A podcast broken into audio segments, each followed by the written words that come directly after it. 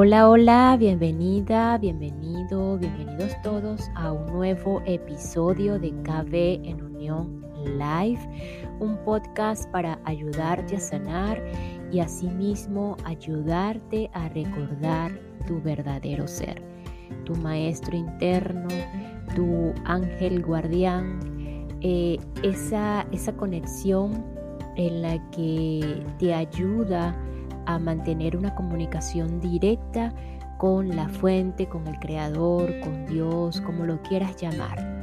Ese maestro interno que es un hilo conductor directo con esa, con esa fuente infinita eh, de la que muchos aún no creemos o estamos en ese camino de, de, de confiar de que existe algo más allá de estos cuerpos y que pues en donde los personajes y el humano como tal no puede controlar, no, no, no, no puede hacer nada contra esa fuerza infinita, contra esa eh, divinidad de la cual creo yo, no lo sé, ustedes tampoco me crean mucho, solamente aquí estamos experimentando y pues cada quien está en su camino, cada quien está en sus creencias, pues creo yo que somos parte de esa eh, divinidad, de esa fuerza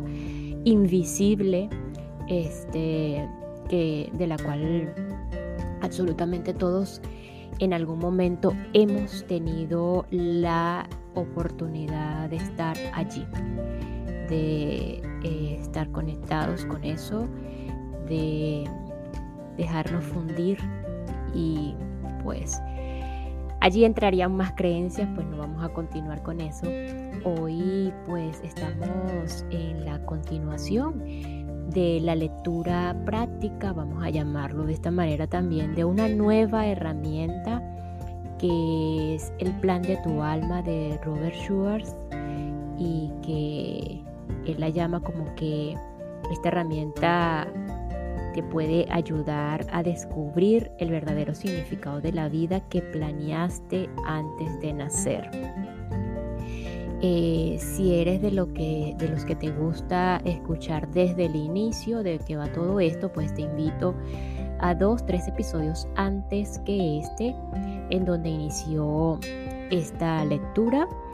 Hoy pues vamos a proseguir con la sesión de John con Glenna Dietrich, eh, una sesión en la que si no has escuchado el episodio anterior, pues allí está esta canalizadora en la cual eh, se comunica un ángel para eh, relatar la, la vida de John y de todas sus encarnaciones.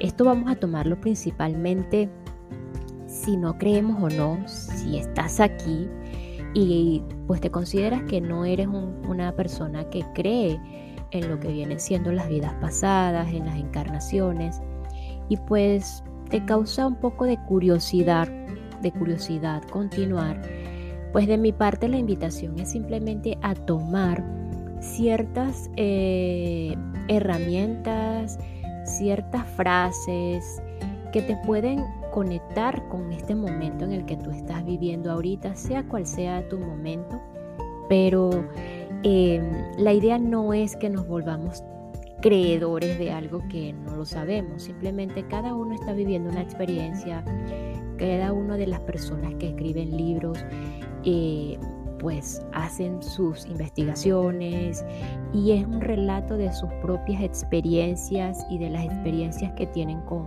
con todas las personas que les rodean. ¿Y por qué no utilizar esos mensajes, esas frases, esos símbolos? Y pues allí cualquiera que sea la situación que estemos viviendo en este momento, pues eh, es la, invitación a, a escuchar, simplemente escuchar.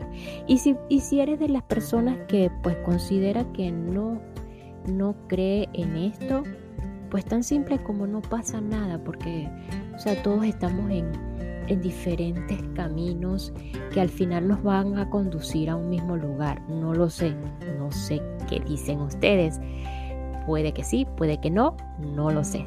al final no sabemos, aparentemente no sabemos eh, mucho, pero algo podemos, algo podemos eh, aprender. Y antes de continuar como tal con la, con la, con la continuación de la sesión que tuvo John con Glenna Dietrich, eh, la invitación hoy es a estar dispuestos a abrir nuestros corazones. Cuando hablamos de corazón, eh, pues eh, si vamos como que más a lo, a lo internalizado es el corazón humano, es un órgano vital del ser humano. Pero cuando se habla de abrir el corazón, es abrir, pueden ser muchos significados, vamos a darle uno que es universal, es como abrir nuestra alma, nuestro, nuestra, nuestro ser más allá del cuerpo. Entonces hoy vamos a, disponernos a abrir nuestro corazón. Y abrir el corazón no supone o supone, vamos a decirlo así, no resignarse a la vida. Ahí hay que tener muy en cuenta, este, y creo que todavía no lo hemos aclarado, de la, de la diferencia entre lo, que se, entre lo que es resignarse y rendirse. Cuando resignamos, escuché hace poco eh, que es como cuando eh, bajamos las, los brazos y eh, sin embargo hay una parte de nosotros que quiere seguir luchando. Y como ustedes ya saben, para mí la palabra lucha o esa expresión o lo que el contexto lleva a lo que es luchar, no, cada día, cada día eh, estoy, tratando de sacarlo de contexto porque es la lucha es del humano, de la supervivencia, que esté malo o bien, no lo sé, pero como en lo particular considero que a veces no es necesario estar en esa lucha o en esa supervivencia porque nos lleva a muchísimas otras cosas. Pero bueno, abrir el corazón supone no resignarse a la vida, sino tomarla. Tomar la vida puede ser asentirla tal y como es, aceptar la vida tal y como es. Y no es que no vamos a dejar de tener planes y de tener metas y objetivos, no. Simplemente es como lo decía en este inicio, de que hay algo que está más allá del control humano. Y cuando, está, es, cuando aparece eso que está más allá del control humano, cuando las cosas no salen como nosotros queremos que salgan, porque hay una correspondencia, allí es donde entra esa toma a la vida tal y como es, ¿ok? No era como yo lo quería, no, se dio mi capricho, pero la vida es tal y como es y así la tomo y así estoy dispuesta o dispuesto a abrir mi corazón, a tomarla tal y como es. Y de esta manera, al abrir nuestro corazón, luego de haber examinado si bien, si venimos en la secuencia de todos estos días, eh, examinado y entregado toda esa oscuridad, esos pensamientos ocultos, esos miedos, esas pesadillas que pueden estar en nuestras vidas, cuando estamos abriendo nuestro corazón, pues lo único que tendrá apertura será la luz que nos conduce al amor. Y esto hay que experimentarlo, esto hay que practicarlo, eh, hay que tomarlo en serio para poderlo experimentar y vivirlo cada quien como la manera lo pueda, de la manera que lo pueda vivir. Entonces, bueno, sin más que, que decir, eh, vamos a pasar a la continuación de El plan de tu alma de Robert Schwartz.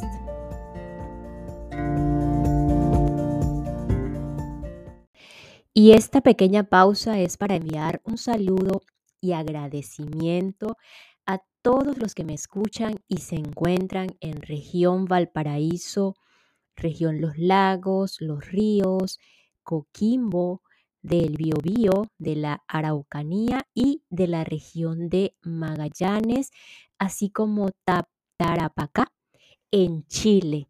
Muchísimas gracias Chile por su apoyo, por su, eh, por su receptividad y por escucharme. Gracias, gracias, de verdad. Ok. Em, yo más tarde eh, diría de este comentario en, la que estaba el ángel comentándole todo acerca de sus encarnaciones, eh, de sus encarnaciones pasadas. John diría más tarde, ese es exactamente el tipo de poder que he estado buscando. He estado dando grandes pasos para alcanzar esa entidad que sé que está en mi interior. La experiencia del SIDA me ha llevado a creer que mi cuerpo está amenazado, pero que mi alma, mi ser y mi conciencia no lo están. ¿Responde esto a tu pregunta? Me preguntó el ángel. Sí, dije aunque quería comprender cómo es posible que el alma de John supiera o por qué sabía que ese plan de vida le proporcionaría un crecimiento tan grande. Se planearon sucesos concretos en la vida de John para permitir que la luz de su alma brillara y fuera reconocida por su personalidad. El alma implantó en John el germen de muchos sucesos que de forma sincronizada están involucrados en la apertura de esa conciencia a la luz, respondió el ángel. Este es un proceso gradual. El cuerpo humano vibra a frecuencias muy bajas. En frecuencias más elevadas comienza una revelación de la verdad. El cuerpo es incapaz de asimilar frecuencias superiores de manera inmediata. Así, la persona solo se permite ligeros vislumbres de las frecuencias superiores. De ese modo van aclimatando el cuerpo con pequeños incrementos, haciendo posible que las células acumulen luz y brillen en frecuencias superiores de manera gradual. El ángel estaba ayudándome a comprender cómo la enfermedad física puede estimular la sanación espiritual. Incluso así me preguntaba por qué tal sanación sería necesaria. La vergüenza que John está intentando sanar, la creencia de que no merece un amor incondicional. ¿Dónde tuvo su origen? ¿Cómo se creó? Pregunté. Tuvo su origen en el linaje de su grupo de almas, en un individuo que era parte de una religión organizada. Fue un dignatorio religioso de envergadura. La personalidad de ese individuo estaba embuida de un desequilibrio calculado. Cuando este desequilibrio se manifestó en ese cuerpo humano, se convirtió en una enfermedad mental plagada, de miedos. Cuando este ancestro actuó basándose en esos miedos, estos se hicieron muy poderosos no solo en su cuerpo, sino también en los cuerpos de sus descendientes. Había aprendido en otras sesiones que la acción en el plano físico concreta la emoción, haciéndola parte de nuestro ser con mayor profundidad. Es por, es por esto que las encarnaciones siguientes están con frecuencia diseñadas para la sanación. Lo que se crea en el plano físico sana con mayor rapidez en el plano físico. Eh, fue una caída en la oscuridad calculada, continuó el ángel, en una vibración tan baja que previamente no había sido experimentada por este grupo de almas. De modo que la energía del miedo a través del ADN se convirtió en un código que adoptaron otros grupos de almas, viendo que era útil para descender a niveles inferiores de frecuencia. El ángel estaba refiriéndose al deseo de las almas de experimentar contrastes para llegar a un conocimiento más profundo de sí mismas. Cuanto más alejado está un ser de la verdad, más oscuro se hace y más baja es su frecuencia. En sucesivas encarnaciones, el grupo de almas se va abriendo camino a través de esta energía turbia y pesada, hasta percatarse de nuevo de la luz de la verdad. Entonces su conciencia se estabiliza. Estos seres cuando finalmente dejan esta rueda de, reencarnación y van hacia otros reinos, se llevan con ellos el conocimiento de ese descenso desde la luz. ¿Responde esto a tu pregunta? Sí, gracias, contesté.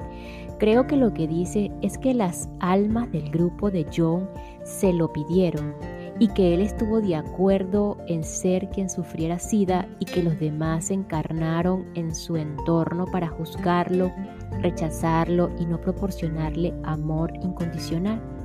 ¿Es así? Así es, respondió el ángel. Parece un plan arriesgado porque John podría adoptar las creencias de los que están a su alrededor y aceptar que efectivamente no es merecedor del amor incondicional. Si lo ha hecho en muchas encarnaciones, forma parte de la sanación de su propia alma. El grupo de almas continuará usando este tipo de plan hasta que haya una encarnación en la que el individuo acepte que es merecedor del amor incondicional. Correcto. Ya habíamos llegado al eterno tema del sufrimiento humano. No quería que el ángel se sintiera desafiado por mi siguiente pregunta, pero el sufrimiento de mi propia vida había sido en ocasiones tan profundo que sencillamente tenía que entender la necesidad de tanto dolor. En muchos sentidos, la propia necesidad de comprenderlo me había empujado a preparar aquella sesión. ¿Por qué hacerlo de ese modo? Pregunté. ¿Por qué no diseñar una vida agradable, rebosante, de amor incondicional? ¿No sería un modo más sencillo de aprender que somos merecedores de ello? El equilibrio se obtiene al experimentar tanto la luz como la oscuridad, dijo el ángel. Todos los individuos que se encarnan en tu reino experimentarán tanto luz como la oscuridad en alguna encarnación. Podrías elegir convertirte en ese individuo que extermina a un grupo de seres humanos. Podrías elegir abusar de niños. Todas estas cosas crean un nivel de aprendizaje y de conocimiento. Vuestro reino es el único en el que existe la polaridad del bien y el mal. Encontrar el equilibrio entre la luz y la oscuridad, el bien y el mal, te saca de ese reino, te aparta de esa dualidad y tu interior crea en su lugar la creencia en, en todo lo que es. El ángel estaba refiriéndose a la naturaleza divina y a la unidad de todo cuanto existe en el universo. ¿Significa eso que el grupo de almas de John está sanando su sentimiento de vergüenza a través tanto de encarnaciones agradables como de otras más difíciles, como el como en la que se experimenta SIDA? Correcto, dijo el ángel. Me sentía aliviado al descubrir que en el proceso de planificación vital existía un equilibrio. Antes has mencionado una frecuencia inferior, dijo. John, que ahora hacía su primera pregunta, ¿cómo puedo elevar esa frecuencia? Te diría John que la frecuencia más elevada del universo es la del amor y por eso el secreto es mantener esa frecuencia en ti durante tanto tiempo como sea posible y siempre que sea posible. ¿Qué le dirías a alguien con SIDA que está intentando comprender el profundo propósito espiritual de esta enfermedad? Pregunté. Mantén el corazón abierto, dijo el ángel con dulzura. Escucha solo lo que te dicte tu corazón, porque de este modo tendrán lugar muchas sanaciones en niveles que están más allá de tu comprensión. Palabras muy parecidas del Espíritu las iba a escuchar muchas veces en otras sesiones. Cuando cerramos nuestros corazones, impedimos que las energías, principalmente la energía del amor, nos sane. Por eso el endurecimiento emocional del corazón conduce a su endurecimiento físico. Entre los que están en el grupo de almas de John, pregunté, ¿por qué fue él el elegido para experimentar SIDA? ¿Era su turno? nos dijo el ángel. ¿Solo porque era su turno? Sí. ¿Qué más es importante comprender sobre la experiencia del SIDA? Es una plaga de vuestro tiempo, contestó el ángel, que indica un patrón de autodesprecio entre la humanidad.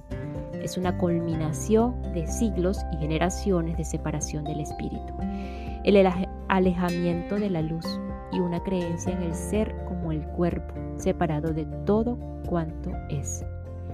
¿Es exacto entonces decir que el SIDA está sanando a la humanidad? Correcto, dijo el ángel. Aunque la sesión de John no fue la primera en la que participé y aunque ya había escuchado al espíritu confirmar que otros entrevistados habían elegido y planeado sus experiencias vitales, estaba sorprendido por lo que nos había dicho. John había elegido experimentar el SIDA y habíamos descubierto por qué. Me pregunté cuánta gente con SIDA o cualquier otra enfermedad veía su enfermedad como un castigo de Dios o del universo, o a lo sumo como un sufrimiento sin sentido. La conversación con los ángeles había dejado claro que la experiencia de John, aunque dolorosa, tenía un significado muy profundo. De hecho, era una experiencia transformadora. John describió la sesión como reveladora me ha hecho darme cuenta de que hay mucha más bondad en mi interior de la que yo suponía. Ahora tengo la sensación de que mi vida tiene un propósito, algo que no he sentido en muchos años. Además, dijo que su alma estaba haciendo modificaciones a su personalidad, del mismo modo que un sastre arregla un traje. Las señales de tiza están desapareciendo y el traje se adapta a mí cada vez mejor. El alma es lo más puro de mi ser.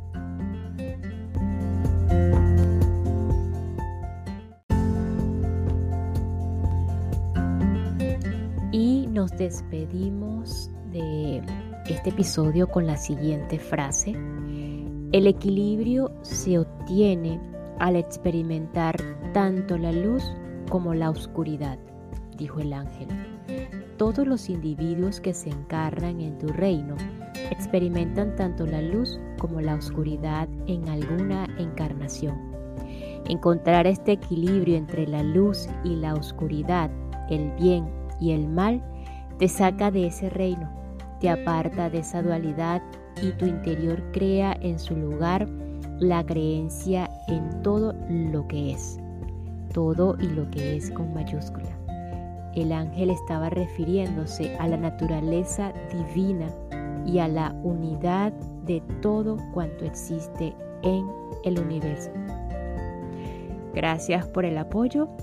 Así que nos escuchamos en, el